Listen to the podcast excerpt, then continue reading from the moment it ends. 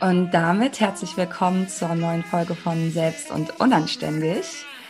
Heute spreche ich mit Jelena Pantic-Panic darüber, wie wir als ja, Kinder von Migranten, Kinder von Gastarbeiter hier in Deutschland und in Österreich aufgewachsen sind und welche Geschichten wir erlebt haben. Und ich will jetzt noch gar nicht so viel sagen am Anfang und erstmal das Wort an Jelena übergeben. Und Jelena, stell dich doch mal kurz für all die vor, die dich noch nicht kennen.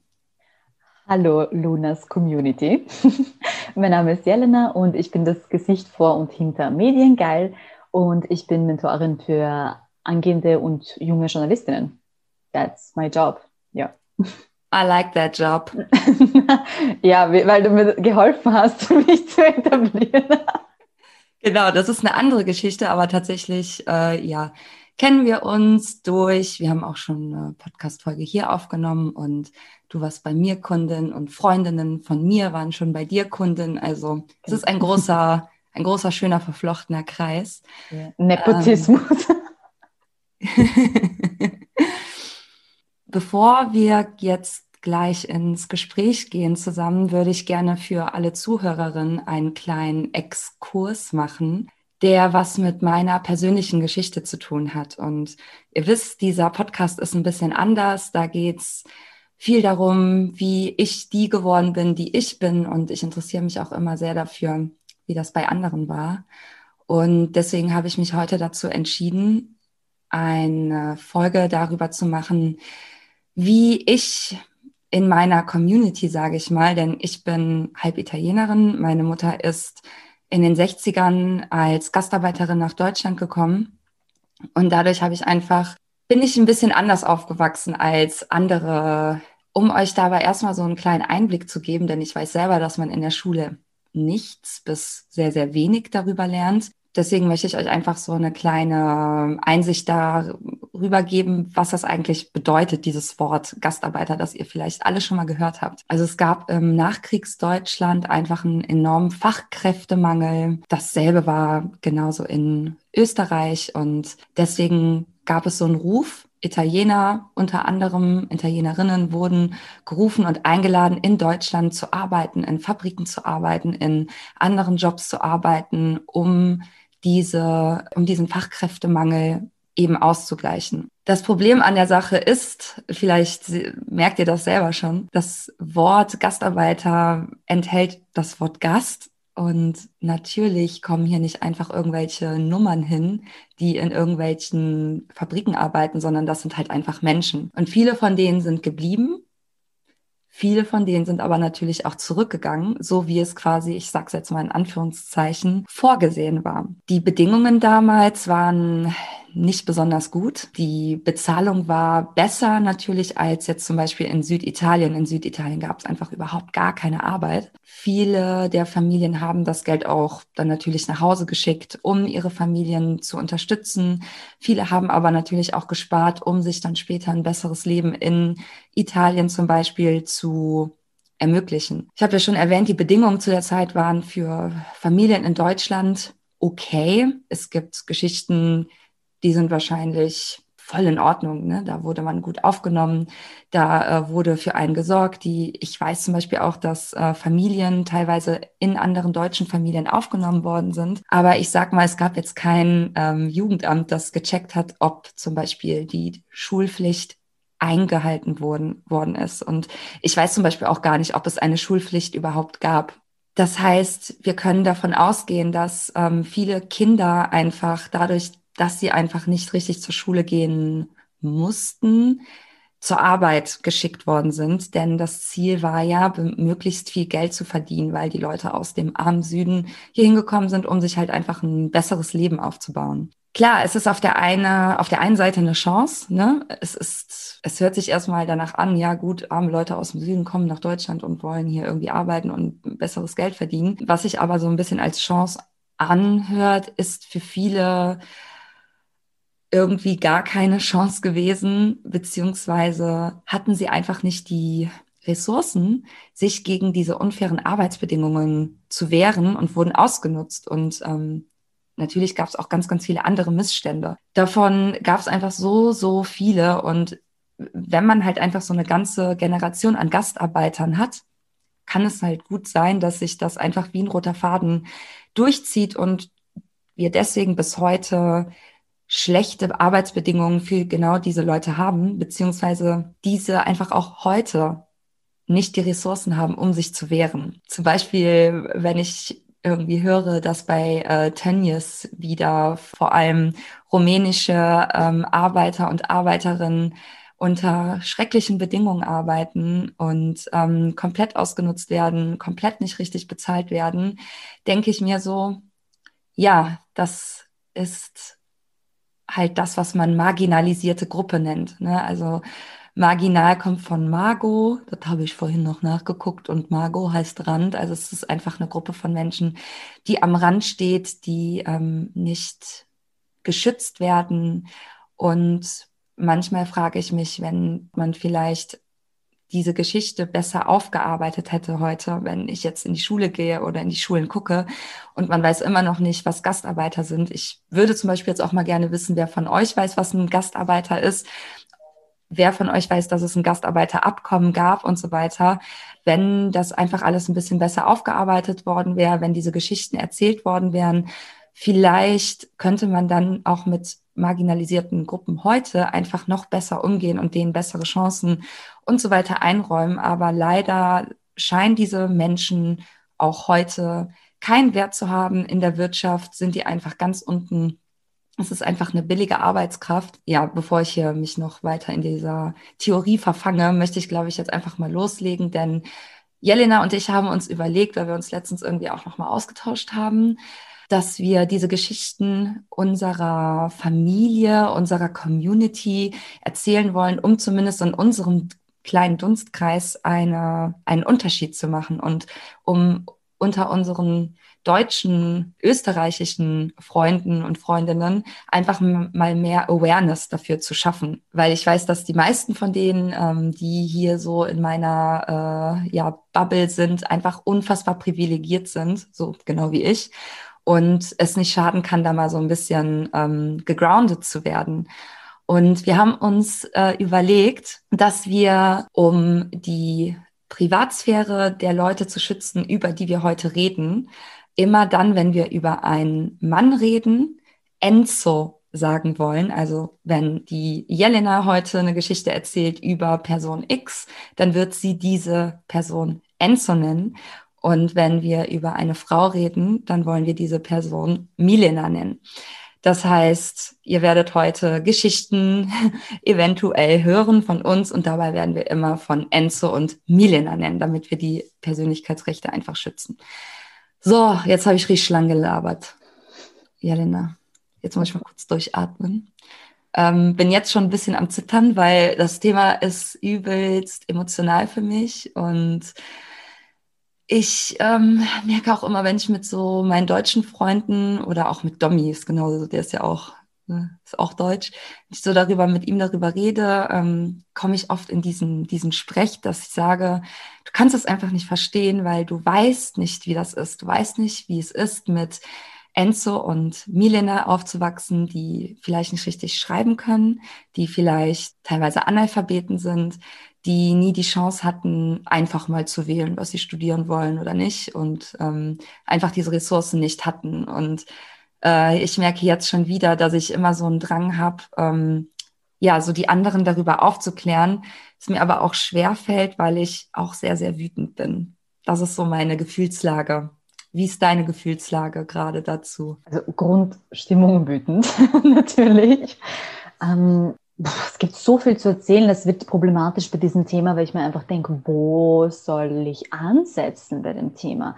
Ähm, es gibt auch viele Aspekte, ich meine, das werden wir jetzt sicherlich auch besprechen, in denen das quasi bei mir nicht so der Fall war, wo ich quasi auch nicht diese klassische Gastarbeitergeschichte im Kopf habe. Zum Beispiel, wenn du jetzt gesagt hast, das mit äh, Analphabetismus, ja, das ist bei uns in Österreich, ist das zum Beispiel als Gastarbeiterthema Migranten sehr riesig. Das ist ja das Thema. Also das ist immer das Thema. Und da ist eben genau diese Perspektive immer, ja, die können ja alle kein Deutsch die können alle nicht einmal lesen, schreiben. Also das war, das hält sich lange.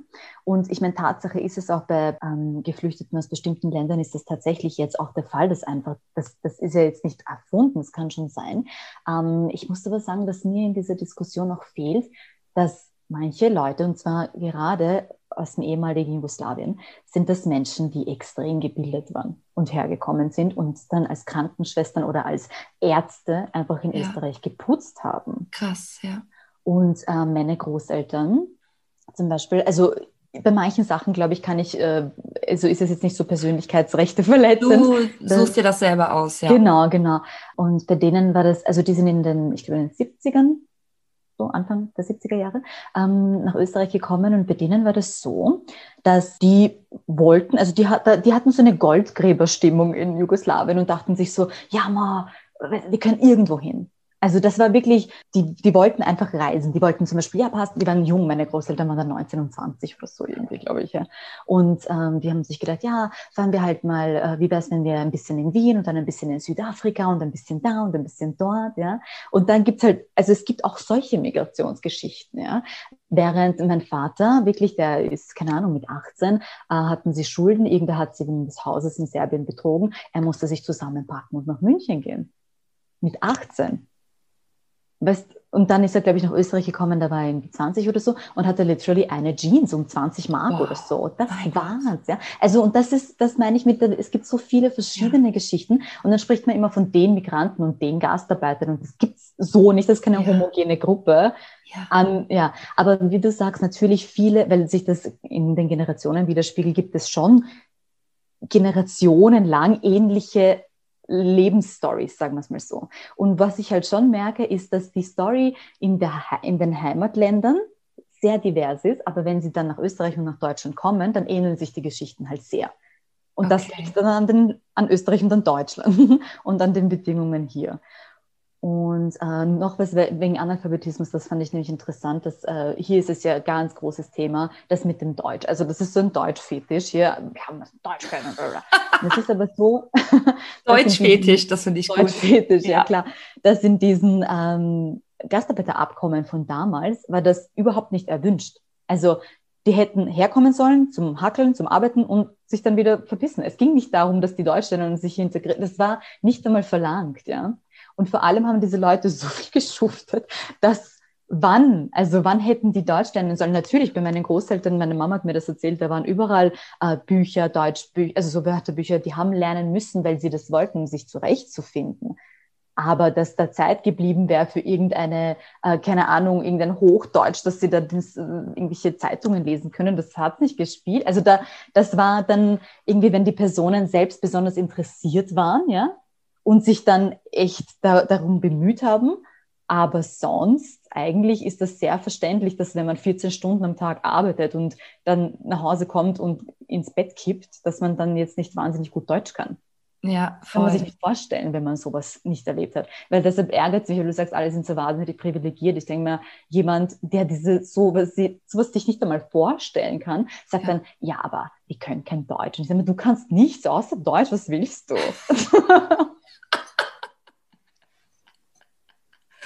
Ja, genau so ist es. Also dieses sich nicht vorstellen können, wie das ist, hängt ja auch damit zusammen, dass diese ganzen Geschichten nicht erzählt werden, obwohl sie so eine große, so eine große Bedeutung für unsere Länder haben und für die Entwicklung nach dem Krieg und dass wir eben zu einer Wirtschaftsmacht und so weiter geworden sind, hängt auch damit zusammen, dass das auf der, auf dem Rücken von Leuten aufgebaut wurde, die super schlecht bezahlt worden sind, die nicht erwünscht waren, die unfassbar viel Rassismus und so weiter äh, aushalten mussten. Also die äh, äh, Mama erzählt immer, dass die immer Spaghettifresser genannt worden sind, ne? So ja, man könnte jetzt sagen, ist ja witzig, ne? sage ich vielleicht auch mal zu meiner Mutter. Aber wenn das der Tenor ist und so wie du begrüßt wirst in einem Land, in das du eingeladen worden bist, ja. dann ist das einfach absurd. Ne? Und gut, man kann jetzt natürlich viel darüber reden, was alles schief lief und bla. Ich habe ja auch schon vorhin erzählt, also es gab damals, das war ja wirklich diese allererste Welle von Italienern irgendwie in den 60ern, die waren da ja winzig, als die hier, hier hingekommen sind.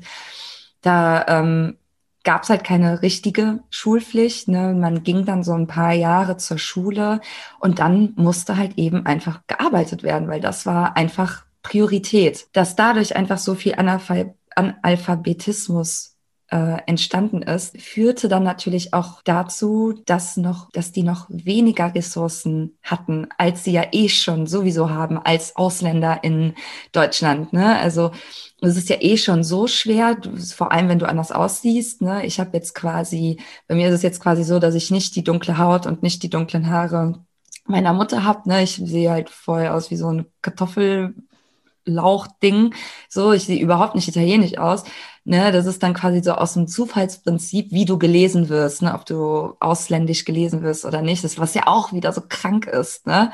Ich denke mir halt immer, ähm, dass dadurch, dass damals auch so viel Analphabetismus entstanden ist, ähm, ne, Wissen ist Macht, Bildung führt dazu, dass du dich auch wehren kannst, dass du deine Rechte kennst, ne? wenn du halt irgendwie nicht mal den Mindestlohn kriegst, dass du dann halt auch nach vorne gehen kannst und sagen kannst, hier Chef, was los, ne? du kriegst ein Selbstbewusstsein. Können wir uns über, können sich, glaube ich, viele deutsche Familien, die ähm, normal, sage ich jetzt mal in Anführungszeichen, aufgewachsen sind, nicht vorstellen, wie das ist, wenn ein Teil deiner Eltern oder ähm, ein anderer Teil der Familie nicht richtig Deutsch kann und du als Kind, ne, ich bin ja in Deutschland geboren, ich habe hier ganz normal, äh, bin ich hier zur Schule gegangen und so, und ich dann halt eben die Verantwortung äh, für andere Familienmitglieder übernehmen musste. Und wenn man das halt mit 10, 11, 12 Jahren macht, dann wird man sehr, sehr schnell erwachsen einfach. Für äh, meine Familienmitglieder, ne, für Enzo und Milena, wie nenne ich sie jetzt einfach mal, heißt das aber natürlich einfach ähm, eine ständige Angst, weil man weiß ja, man kann nicht so viel wie die anderen. Man kann ja nicht mal richtig lesen und schreiben. Man versteht nicht mal richtig den Vertrag, den man bekommen hat. Man ähm, weiß gar nicht um seine Rechte und man weiß gar nicht, dass man jetzt zum welchem Anwalt man gehen müsste, um dagegen vorzugehen. Und ähm, das hat mich schon immer, ich glaube, wütend macht mich das erst seit so ein paar Jahren, Früher dachte ich, das ist normal. Ne? Früher habe ich gedacht, das ist halt so, ne? wir, wir sind quasi einfach nicht gut genug oder sowas, keine Ahnung. Man denkt ja darüber nicht nach, weil das meine ich dann auch wieder mit Ressourcen. Wir sind ja die ganze Zeit damit beschäftigt, um quasi zu überleben. Wir wollen ja ne, zusehen, dass irgendwie die Fixkosten bezahlt werden. Ne? Irgendwie man sieht zu, dass ich studieren kann, dass mein Bruder studieren kann. Irgendwie hilft man sich so in der Familie und irgendwie geht es dann auch immer. Aber ähm, die Ressource Zeit ist ja gar nicht dort, da hat man ja gar keinen Puffer für, weil man versucht ja die ganze Zeit irgendwie die Familie so durchzubringen. Und das ist ja etwas, was diese Arbeitgeber genau wissen. Die wissen ja, die wird sich eh nicht wehren. Ich mache mit der, was ich will. Ich werde nicht das bezahlen, was in dem Vertrag steht. Ich werde jetzt nicht die äh, ausgemachten, keine Ahnung was, Urlaubstage oder sonst was einhalten. Und das ähm, kommt mir jetzt, weil ich kann ja jetzt mein Leben, ne, ich bin ja 100 Milliarden Prozent selbstbestimmt. Ne? Ich nehme mir Urlaub, wann ich will, ich kann alles machen, was ich will. Ähm, ich kann quasi so viel Geld verdienen, wie ich will. Und dann sehe ich irgendwie Enzo und Milena, die immer abhängig sind davon, in der Gunst ihrer, ja, irgendwie ihrer, wie so ihrer Herren zu stehen, habe ich manchmal das Gefühl. Boah, das als das jetzt auch mit diesem ähm, Tönnies-Skandal war, da dachte ich, krass, nur weil diese Menschen nicht genug Bildung haben oder nicht genug, ähm, nicht gut genug Deutsch können. Und selbst das wäre nicht, das würde gar nicht reichen. Die, es wird nie, ich, man hat das Gefühl, es wird niemals reichen. Wenn du nicht Deutsch gelesen wirst, dann bist du halt einfach nicht so viel wert. Sad. Ähm, ich, weiß, ich weiß total, was du meinst. Und es ist auch, dass sich das ja dann weiterzieht. Also ich finde gerade jetzt in dieser, in diesem globalen Pandemonium, in dieser weltweiten Pandemie, die wir da jetzt haben mit diesem Corona-Scheiß, ist ja auch nochmal ganz klar geworden, weißt du, wer darf im Homeoffice sitzen, ja, und wer muss arbeiten gehen. Egal was für ein Lockdown war, und wir jetzt in Österreich, ich meine, in Deutschland ist ja nicht viel anders, aber es war jetzt schon sehr, sehr lange Lockdown, ja. Die Bauarbeiter von mir gegenüber bei der Baustelle, die hatten nie Lockdown. Nicht einen Tag. Die können keinen ähm, Abstand halten, die können, äh, die sind spätestens bei der Mittagspause wieder alle zusammen. Also es geht einfach nicht. Ja? Und dann denke ich mir auch, ähm, es sind ja die Nachkommen dieser Leute, ja, haben ja nicht alle den Aufstieg geschafft wie du und ich.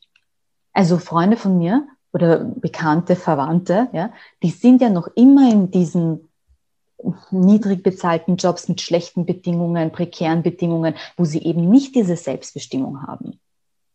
Ja. Und da, dann denke ich mal, ja, natürlich sind die Rechte jetzt, sagen wir mal, anders als früher, aber äh, meine Verwandten Enzo und Miriam, die sind erst vor kurzem nach Österreich gekommen und die wurden genauso verarscht wie meine Verwandten in den 60ern oder 70ern. Also und das ist so arg. Und ich bin einmal eben mit äh, Milena, ähm, also da ging es um einen Putzjob, natürlich, ja, obwohl sie vier Sprachen spricht, interessiert niemanden, Deutsch ist nicht dabei. Ähm, übrigens Italienisch. Ciao. Und, und ähm, du, der hat die so verarscht, dieser Typ dort für den Job, bis ich dann wirklich reingekommen bin und auf, auf Deutsch so niedergeschissen habe, ja, dass danach dann alles ging. Aber das ging ja nur, weil ich ganz genau wusste, dass er sie verarscht, dass das nicht in Ordnung ist und weil ich mich ja auch getraut habe, ja, weil es ist eine ganz andere, ein ganz anderes Machtverhältnis. Wenn ich da nicht dabei gewesen wäre, hätte die ausnehmen können ohne irgendwas. Sie hätte vielleicht verstanden, dass irgendwas nicht passt, aber was hätte sie machen sollen? Ja, genau. Und ich meine, heutzutage, es gibt schon, ähm, es gibt schon zum Beispiel Kanzleien auf äh, Bosnisch, Kroatisch, Serbisch, die hat es auch früher gegeben, ja, so wo es noch Jugoslawien gab, gab es Kanzleien, die genau für solche Leute eingetreten sind. Also das gab es schon immer, gerade weil man ja irgendwann draufgekommen ist, okay, die verarschen diese Leute. Und da musste man sich innerhalb der Communities organisieren. Und dann hat es halt, keine Ahnung, einen Anwalt gegeben und dann sind dann alle zu ihm gegangen, weil sie wussten, dass er zum Beispiel, also damals halt serbokroatisch spricht zum Beispiel. Und wenn es aber diese, diese, äh, diese, diese Infrastruktur quasi nicht gibt, dann bist du einfach am Arsch. Gott, jetzt habe ich tausend Themen auf einmal angesprochen. Ja, ja, also ich finde auch, dass in der Pandemie, das hast du am Anfang gesagt, da würde ich gerne drauf eingehen, ähm, dass die Bedingungen alle nochmal unter wie so einem Brennglas zum Vorschein kommen. Ne? Also alles, was schlecht war, wird jetzt noch schlechter und es zeigt sich ja irgendwie auch viel, viel stärker, was ja irgendwie, ne, also dieser Tönnies-Skandal, ich bin total froh, dass das mal so äh, hochgekommen ist. Das würde ja ohne, wäre ohne diese Pandemie überhaupt nicht sichtbar, ähm, sichtbar gewesen, geworden ach, was auch immer das Wort ist, wäre nicht sichtbar geworden. So.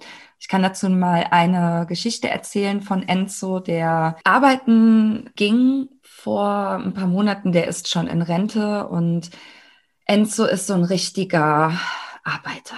Ne? Also der tut alles für die Firma und der würde, der hat vielleicht mal einen Krankheitstag im Jahr, weil, oh Gott, bloß nicht krank werden. Wer weiß, was dann passiert. Ne?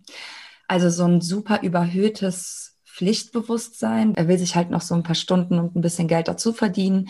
Und auf der Arbeit ist unheimlich viel Stress und er fällt von der Leiter. Er hat einen Unfall und er tut sich was, äh, weswegen er dann auch operiert werden muss. Nach der OP ähm, geht er dann nochmal zur Vorsorge, äh, zur Nachsorge ins Krankenhaus und dort steckt er sich mit Corona an. Wir dachten alle, es ist es ist ein Trauerspiel. Er ist schon Rentner. Warum geht er überhaupt noch so viel arbeiten?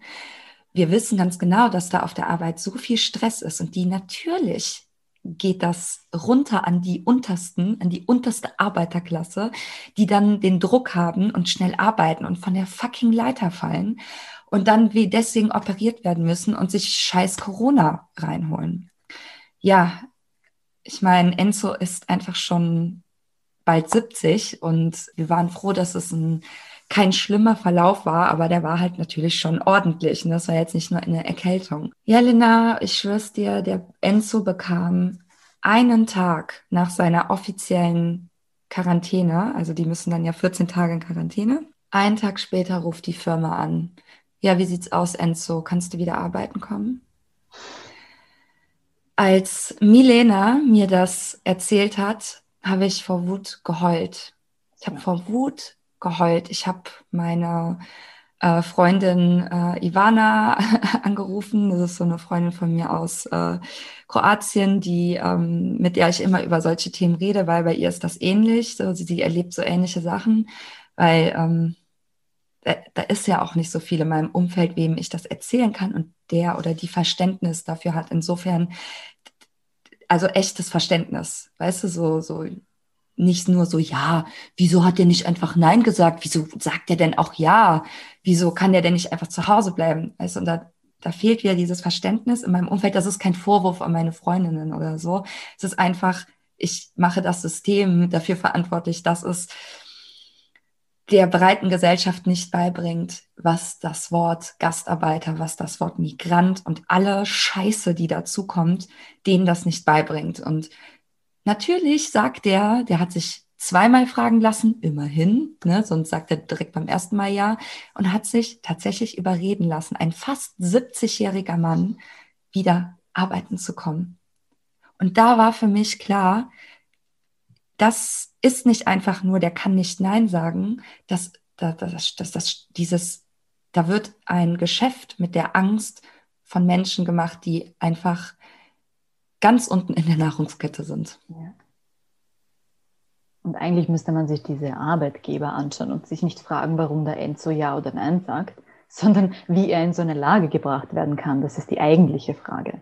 Und warum das alles so ist. Ähm, das mit den Krankheiten ist auch ein Thema, das mich wahnsinnig wütend macht und das einige meiner Familienmitglieder be, äh, betrifft. Und Enzo hat es mich besonders geärgert. Äh, da ging es darum, dass man, also äh, diese Person ihr Leben lang auf der Baustelle verbracht hat, in Fabriken, in, mit in irgendwelchen widerlichen Chemikalien, in Sachen, wo es halt, wo man auch ehrlich sagen muss, da arbeiten keine Österreicher. Also der hatte keine österreichischen Kollegen. In 40 Jahren oder was äh, arbeiten nicht oder äh, gab es einfach nicht, ja? oder sehr, sehr wenige. Und auf jeden Fall atmest das ein Leben lang ein.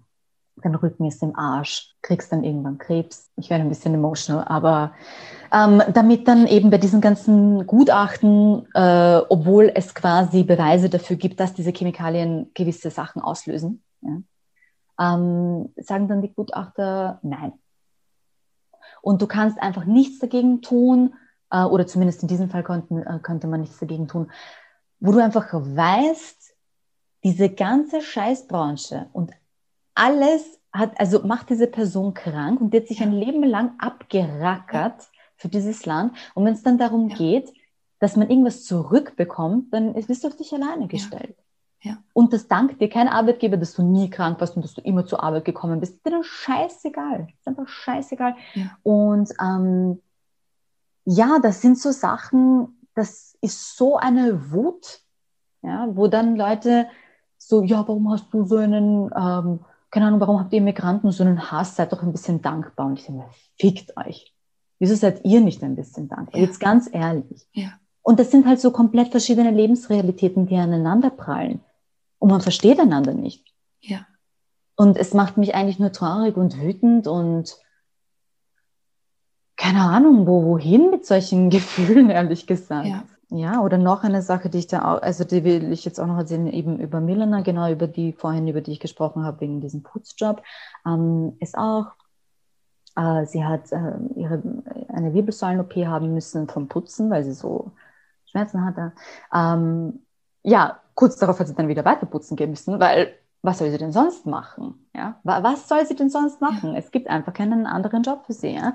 Ähm, und es ist so, dass halt ähm, dass äh, bei ihrem Kind jetzt eine Behinderung festgestellt wurde und das Kind braucht eben besondere Betreuung. Und äh, von einem Tag auf den anderen hat äh, die, also das, äh, der Kleine hatte Betreuung und äh, eine gewisse Therapie und auf einen Tag auf den anderen hat die Ärztin beschlossen, sie will jetzt Wahlärztin werden und hat die quasi rausgeschmissen. Ja? Also der hat jetzt noch, glaube ich, eine Sitzung bei der und dann war es das einfach. Und ähm, ich bekomme wieder die Tränen, aber dieser kleine Junge, um den es geht, ist mir offensichtlich sehr äh, wichtig. Und ähm, ich habe einfach, ich war so wütend. Also es geht um die Diagnose Autismus, die heutzutage überhaupt kein Urteil mehr sein muss für irgendwas. Und vor allem bei ihm ist es auch überhaupt nicht, so, also worauf ich hinaus will, ja, hätten sie genug Geld, wäre das alles kein Problem. Ja. Aber sie haben es nicht. Und dadurch, dass ich kein Erbe habe und dadurch, dass unser, weißt du, geht das einfach, also nicht, weil ich habe mir dann schon gedacht, so, oh mein Gott, ich muss ja das alles zahlen. Aber das sind so Kosten von mindestens 100 Euro in der Woche. Ja, ja. Das kann nicht einmal ich mir, also ich kann ihr dieses Geld einfach gar nicht geben und muss jetzt quasi mit dem Gedanken, also ich habe eine, ich glaube, ich habe eine halbe Panikattacke bekommen, wo sie mir das erzählt hat. Ich war so verzweifelt, weil ich mir dachte, das darf doch nicht wahr sein, ja, dass es, dass das möglich ist, dass einem Kind, nur weil es das Kind von Gastarbeitern ist, keine Therapie ermöglicht werden kann, weil es nicht genug Geld hat. Und dann ging es darum, dass das, also alle Krankenkassenärzte nehmen niemanden mehr auf, ja, und sie hat um eine Förderung an, also angebeten, ja, und sie hat als, äh, Ausre also als Begründung für die Ablehnung bekommen, sie verdient zu wenig und deshalb da, bekommt sie die Förderung nicht. Ja, wem fördert man, ihr Idioten? ja. wenn nicht jemanden das braucht. Ja, und genau. da sind wir wieder bei dieser Wut. Was, was machst du mit dieser Wut? Das ja. ist so unfair und so beschissen. Und wie du sagst, deine, deine Freunde, ich, das kann niemand verstehen, der sowas einfach nicht, ja. nicht hat. Ja. Was ich hier auch interessant finde, um mal zu gucken, was für Symptome daraus entstehen, ist, dass deine ganze Familie jetzt wahrscheinlich ähm, eingebunden werden muss oder werden müsste. Und du sagst selber, du hast automatisch so ein Verantwortungsgefühl. Du fragst dich, kann ich das vielleicht stemmen? Ich kann mir auch vorstellen, dass, äh, weiß jetzt nicht, ob das bei euch so ist, aber man kann sich vorstellen, in wie vielen Familien so etwas passiert, die halt einen Migrationshintergrund oder einen Gastarbeiter, whatever Hintergrund haben und nicht einfach dieses Geld zahlen können. Das fällt auf die Familie zurück. Und die Familie muss sich deswegen in irgendeiner Weise reduzieren, was sie natürlich liebend gerne machen, weil sie lieben dieses Kind. Das ist ja, steht meistens nicht zur Debatte. Aber an irgendeiner Stelle wird dadurch etwas reduziert werden. Ob es ist, dass jemand auf das Kind anfängt aufzupassen, der eigentlich arbeiten muss. Dadurch kommt weniger Geld, noch weniger Geld an in der Familie. Oder ob es irgendeine Lösung muss man ja schaffen so, und das heißt, man macht die, die wenig Geld haben, einfach noch ärmer dadurch, weil man kaum Unterstützung bietet. Ja. Und eine Frage an dich, Luna, weil mir das so gekommen, also es ist ja so, in Österreich wird ja Bildung vererbt, das ist in Deutschland wahrscheinlich nicht anders. Und das, also ich bin die erste in meiner Familie, die studiert hat und das ist aber natürlich ein äh, Mini-Prozentanteil aller Migrantinnen generell. Ähm, oder so First Generation Students, äh, die, die quasi diesen sozialen Aufstieg schaffen. Ja? Und ähm, das ist aber bei den äh, Österreich, also autochthonen österreichischen Kindern auch nicht viel anders. Also Arbeiterkinder bleiben quasi Arbeiterkinder. Das ist in Deutschland auch so. Ähm, ich frage mich nur, weil ich diese Perspektive zum Beispiel nicht habe, wie geht es Arbeit, also haben ArbeiterInnenfamilien, Autochtone, die gleichen Probleme? Kannst du mir nochmal sagen, was Autochtone heißt? Bio-Deutsch. das weiß ich nicht. Ich gehöre ja nicht zu so bio-deutschen Familien. Oder was war die Frage? Ja, ich frage mich halt eben, ob die, weil natürlich die, wenn, also Arbeiterfamilien, sagen wir jetzt jemand, der also eine deutsche Arbeiterinnenfamilie und eine okay. migrantische Arbeiterinnenfamilie, ja. ja. Wie unterscheiden sich denn, also Rassismus obviously so. hat die deutsche Arbeiterinnenfamilie nicht, aber so, ich denke mal, diese okay. ärmere Schicht, haben die denn nicht, ja. glaubst du, ähnliche Lebensgeschichten ja, oder definitiv. was glaubst du, wie ist das? Ich glaube, dass die einfach nur äh, halb so viel Probleme haben. Also ich glaube, bei was bei uns dann halt immer noch hinzukommt, sind dann, ähm, wie du sagst, ne, gerade Rassismusprobleme, die haben dann vielleicht ähm, das zum Beispiel jetzt nicht. Ähm, ich kann mir auch vorstellen, dass dann sowas wie Analphabetismus da gar kein Problem ist aber trotzdem von der Schwere ist es wahrscheinlich genau dasselbe. Kann ich mir vorstellen. Das Problem ist ja allein schon, wenn du einen äh, nicht deutschen Nachnamen hast. Ne? Allein das verbaut Fish I know. ja, kannst du wahrscheinlich ein Lied von singen. Oder dass du halt auch nicht als Individuum wahrgenommen wirst, sondern du bist die XY. Ja. Ne? Du gehörst zu Gruppe marginalisierte Gruppe XY. Und dann bist du auch noch eine Frau. Also du stehst immer quasi stellvertretend für alle Frauen, stellvertretend genau. für alle jungen Frauen, ja. stellvertretend für alle Migrantinnen, stellvertretend für alle Serbinnen in meinem Fall, für alle Menschen aus Ex-Jugoslawien. Wir denken oh, ja. can I live? Genau, can I live, ja.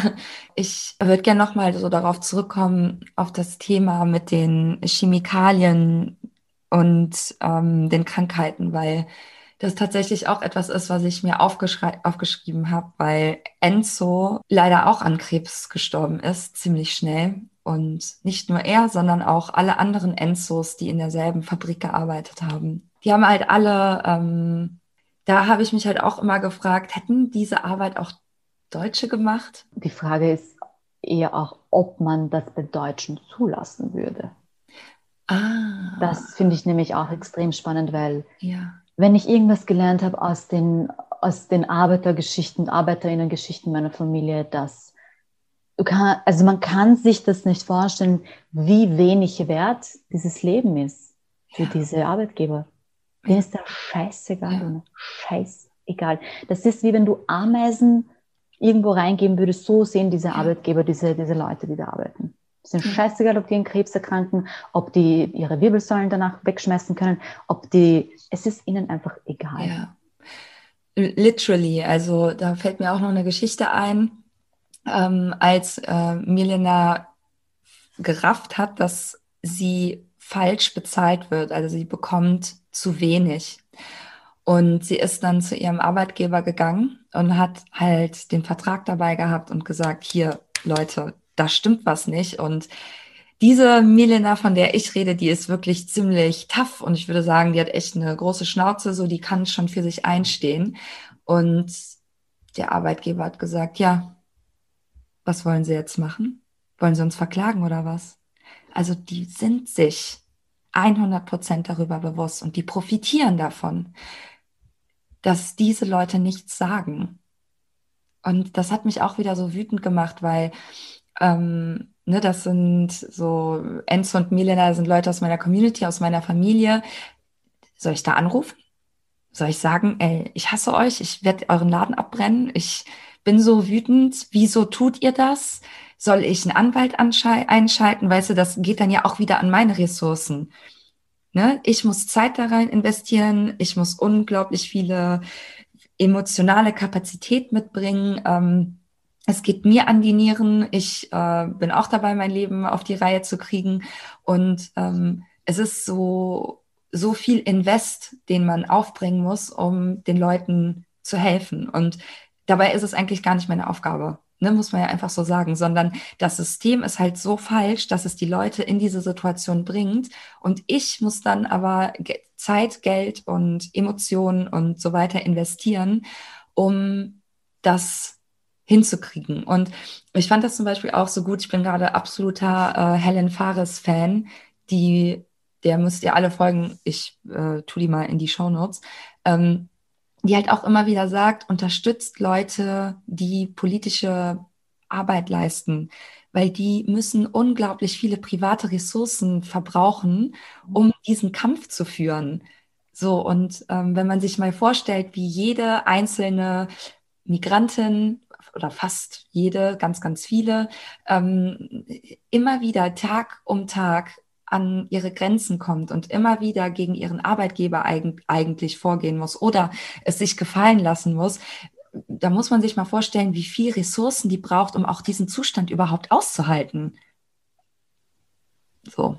Ja, da will ich unbedingt ansteigen, weil das hast du noch am Anfang gesagt, die, die Kinder, die so Formulare ausfüllen müssen und so, ja. Also ich fülle Formulare aus und schreibe Briefe, ich glaube, keine Ahnung, 10, 11, 12, keine Ahnung, so irgendwas, okay? Für diese gesamte Familie, teilweise für meine Schwiegerfamilie auch ja. manchmal. Aber das übernimmt meistens mein Mann für seinen. Ja. Und ähm, das ist so viel. Also das, diese Sachen sind ja auch absichtlich so geschrieben, dass sie keine Sau versteht. Ja? ja? Aber jetzt hast du in einer autochthonen Familie, hast du vielleicht jemanden, also keine Ahnung, vielleicht ist dein Papa ja zufällig Steuerberater. Ja. Meiner nicht. Ja? Und dann hast du, also ich, ich bin nämlich gerade auf ein Trauma von mir, glaube ich, draufgekommen. Wir kennen diese Angst vor Finanzamt und so. Ja? Ich habe Panik vor allen Institutionen, dass die mich irgendwie bescheißen könnten oder dass ich denen irgendwie was schuldig bin. Und jetzt checke ich, vielleicht kommt es davon, ja. dass ich von klein auf wirklich Natürlich. ganz arge Briefe schreiben musste und uns Sachen irgendwie übersetzen und, und mich durchboxen für meine Familie, ja. Und da ist mir so, also was da für Beschiss umhergeht, das ist wirklich unfassbar. Das ist wirklich unfassbar.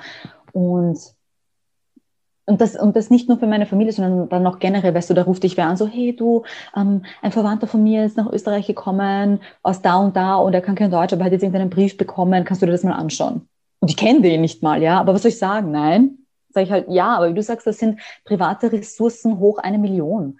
Ähm, jetzt, mein Sohn hat mich da ein bisschen gerettet, ähm, will jetzt, seitdem ich in meinem Baby habe, bin ich ein bisschen verschont von diesen Sachen. Ein bisschen, nicht ganz, aber äh, davor war das schon heftig. Ich musste ständig irgendwas schreiben und mit irgendwem streiten und irgendwelche ja. Ja, Kämpfe da ausfechten. Und dann denke ich mir auch, warum ist das eigentlich mein Job? Warum provided der Staat nicht die Strukturen, die sich gehören, weißt du? Ja, weißt du, Jelena, und die ersten Gastarbeiter kamen in den 50ern 60ern. Also es sind schon fucking 16 Jahre vergangen. Äh, 60. Ich hatte kein Mathe-LK, ne? also 60 Jahre sind vergangen, wo man schon 14.000 Mal hätte Learnings daraus ziehen können, schauen können, okay, wobei hatten äh, diese MigrantInnen Probleme? Wo hatten die Gastarbeiter Probleme? Wie können wir das beim nächsten Mal besser machen?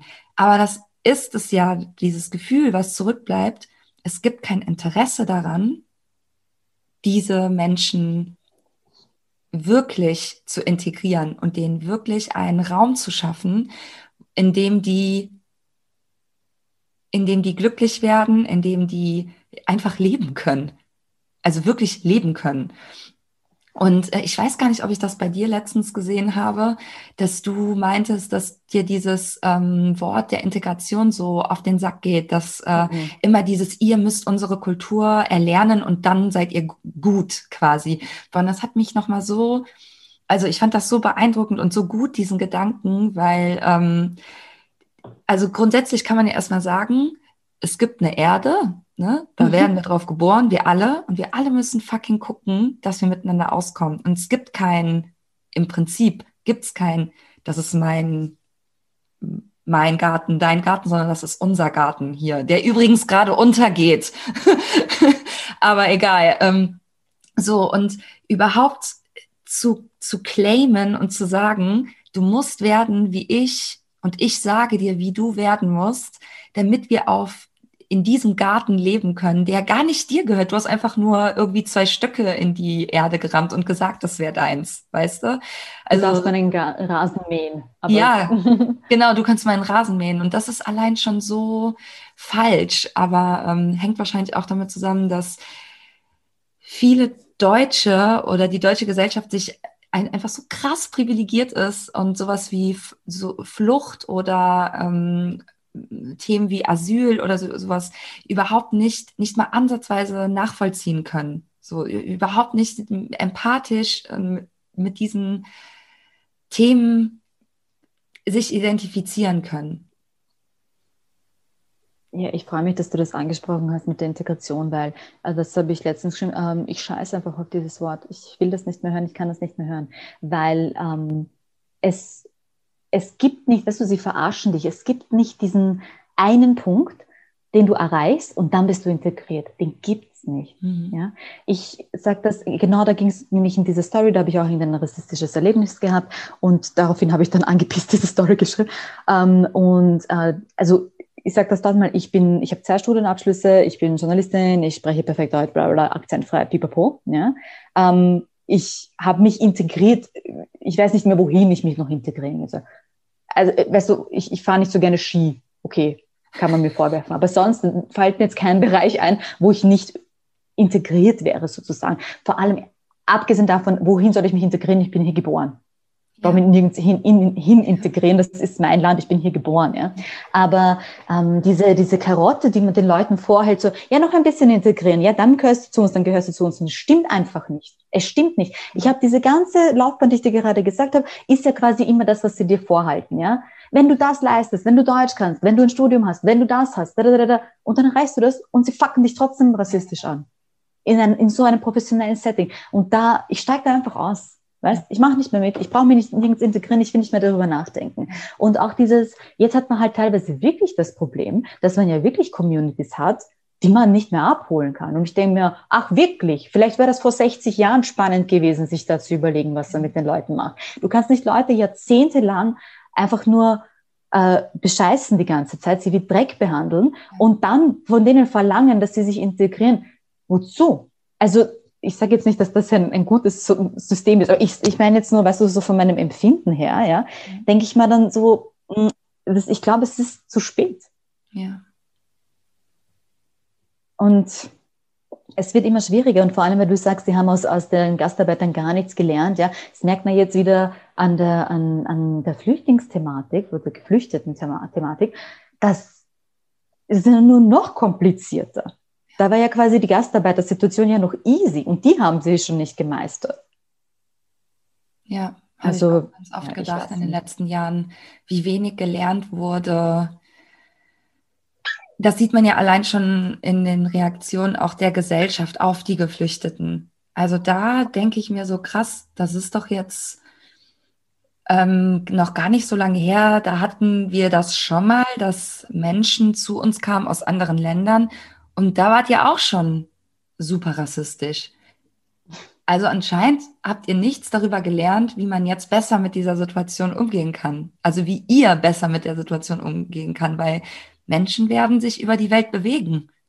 Das wird immer so sein. Das war schon immer so. Was denkt ihr, was, was das ist? So abgesteckt, Deutschland, ne, kommt keiner rein. Wir wollen hier Kartoffeln essen. Aber du merkst es halt, diese Hierarchie, weil wenn Deutsche woanders hin auswandern, geht es denen doch nie im Leben so beschissen wie allen anderen, die nach Deutschland und Österreich kommen. Und das muss man sich fragen. Und das ist halt das eigentliche Thema. Ja. Und es sagt ja keiner, dass das easy ist. Es sagt ja keiner, bitte, du weißt, ich bin in, in, im zehnten Bezirk von Wien aufgewachsen, Multikulti hoch 1000. Es ist auch nicht so einfach, ja. Das sagt keiner, dass das einfach ist, wenn 100.000 Kulturen aufeinandertreffen. Ja. Ich will nur sagen, dass man so viel verabsäumt hat, dass man jetzt aber wirklich nicht die ganze Schuld an die Migranten schieben kann und einfach sich wieder aus der Affäre ziehen, weil, ja, hättet ihr doch geschaut, wie das in eurem Land irgendwie besser funktioniert, wenn man schon diese Leute holt. Ja. Ja, keine Ahnung. Und damit, glaube ich, können wir so einen ganz guten Schluss vielleicht mhm. langsam finden, weil du hast gerade gesagt, dieses, ne, man hat sich die Leute geholt als Gastarbeiter, aber das sind halt nicht einfach nur Gäste, weil man kann überhaupt nicht kontrollieren, ob die bleiben, ob die gehen und wie schön wäre es gewesen, diese Leute einfach als Menschen aufzunehmen und alles dafür zu tun, damit die sich wohlfühlen und einen Raum zu schaffen, in dem man ja Strukturen schafft, die es allen leichter machen. Und es geht nicht darum, irgendetwas perfekt zu machen. Es geht darum, zumindest in die Richtung zu gehen, zumindest es zu versuchen, zumindest zu sagen, wir gucken mal zurück in die 60er, was da eigentlich alles schiefgelaufen, wir machen es jetzt besser. Aber all das sehe ich nicht. Ich sehe es bei Enzo und Milena nicht. Die haben immer noch beschissene Arbeitsbedingungen und ähm, ja, ich glaube, wir machen hier mal einen Punkt. Das war äh, super krass emotional. Ich äh, fange immer sehr an zu zittern bei dem Thema. Wir würden uns mega freuen, wenn ihr die Folge teilt, vor allem mit Leuten aus eurem Umfeld.